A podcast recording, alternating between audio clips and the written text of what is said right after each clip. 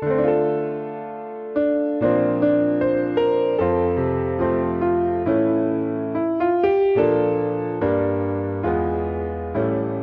buenos días, Dios le bendiga.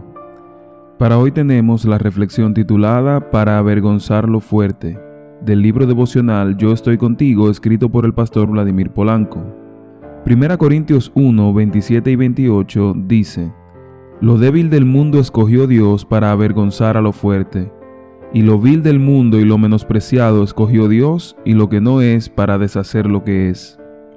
Entre los cristianos del siglo II y III, circulaban publicaciones que mezclaban hechos verídicos con leyendas piadosas. No obstante, en esos documentos uno se topa con declaraciones que hacen reflexionar y también hacen reír. Encontré una de ellas en una obra apócrifa titulada Los Hechos de Pablo y Tecla. Esta obrita es citada por líderes cristianos muy influyentes en su época como Hipólito, Orígenes o Eusebio, entre otros, lo cual hace muy probable que el documento haya sido escrito en el siglo II. El caso es que un creyente llamado Onesíforo, quizás el mismo que aparece mencionado en 2 Timoteo 1.16 y 4.19, se enteró de que el apóstol Pablo iba a ir a Iconio. Como Onesíforo nunca había visto a Pablo, le pidió a Tito que le diera una descripción física del apóstol. Tito se le envió, y con ella en mano Onesíforo se puso en el camino que pasa por Listra, para comenzar así a ver qué transeúnte cuadraba con lo dicho por Tito. Según el documento, Pablo era un hombre de baja estatura, cabeza puntiaguda, arqueado de piernas, robusto, de cejas fruncidas, nariz aguileña, lleno de gracia. El mismo Pablo se refiere a lo que alguien decía de él.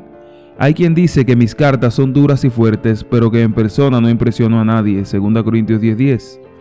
Sin embargo, este hombre débil, flaco, de poco atractivo físico, fue el instrumento escogido por Dios para dar a conocer el Evangelio, en presencia de los gentiles, de reyes y de los hijos de Israel. Tu apariencia física, la valoración que los demás hagan de ti, no definen lo que Dios puede y quiere hacer por tu medio.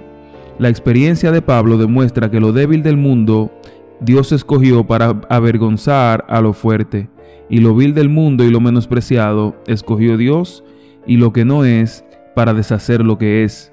¿Te sientes débil, menospreciado y poco útil? Entonces tienes todas las condiciones para que el Señor haga de ti el instrumento escogido para producir cambios en la vida de mucha gente. Tú puedes ser un nuevo Pablo.